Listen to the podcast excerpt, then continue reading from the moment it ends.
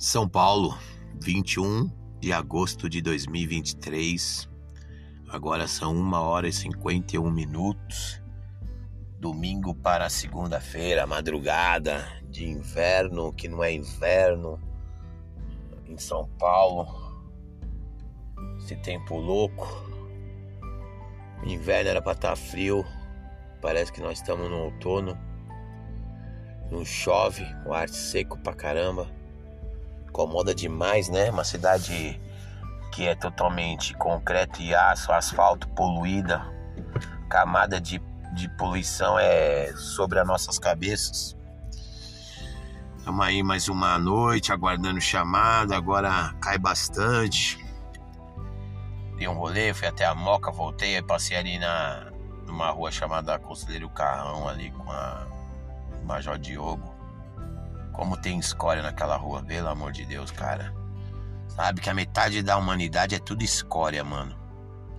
Ah, mas você fica julgando? Não tô julgando, não. É os atos que as pessoas fazem, parte delas, tá ligado?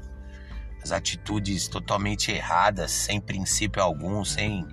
sem. como posso dizer, caráter, tá ligado? Uma parte da, da população vive num mundo paralelo, sabe? Mundo, seu mundo, né? Cada um no mundo paralelo. Impressionante como a gente está passando uma fase complicada na, na humanidade. Acredito que já teve outras bem piores. Dá um exemplo, uma Segunda Guerra Mundial, né? Foi tenebrosa. Também tivemos a fase do vírus que teve, da Covid.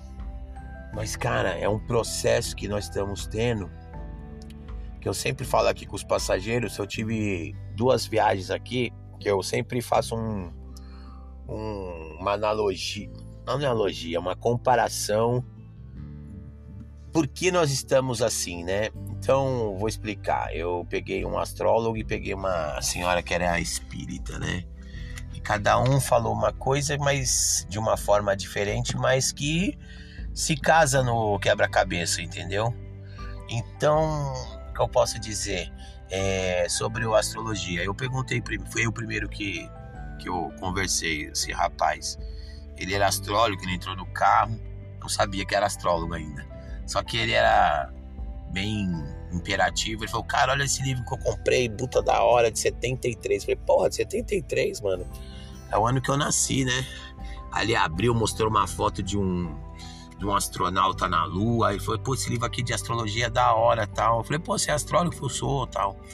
E aí a gente foi conversando, aí eu rapidamente fiz uma pergunta para ele, porque era uma dúvida que eu tinha, porque eu pesquisei aí informações, mas ficam muito distorcidas né, na internet. Eu perguntei para ele se a gente estava na era de aquário, né?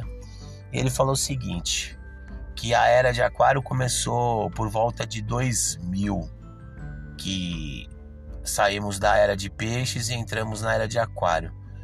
Aí é uma coisa que eu quero depois pesquisar, porque peixes vem depois de aquário, né? Não sei se é alternado as eras, mas enfim. E aí perguntei para ele porque essa essa coisa da da aquário é uma mudança, é, é visionário e tudo mais. Ele explicou para mim que Aquário é ser, ser amigo, ser gentil, ser parceiro e assim sucessivamente, ser ser bem ao próximo. E a era que nós estávamos, ela era muito do ter, ter, eu quero ter, ter, a ter é o que? O objeto, o material. E, e aí dá esse conflito. Por que dá esse conflito? Ele deu uma, uma explicação bem, bem simplória e bem bacana. Você imagine que a era passada era um táxi e a era nova é um aplicativo. O táxi era uma coisa muito individual e o aplicativo já é uma coisa coletiva, né? Então, neste ponto, eu entendi o conflito do ter por ser. Então, é, ele, eles estão se debatendo, vamos pensar assim. E aí eu peguei, depois de um tempo, uma senhora que era espírita, a gente conversando, e ela falou para mim sobre uma carta que Chico Xavier tinha escrito que por volta, né, não é uma coisa exata, mas é uma uma projeção que 2057 o mundo já começaria a estar mais harmonioso. Então, eu vejo que tanto o astrólogo como a senhora espírita é, tem tudo a ver.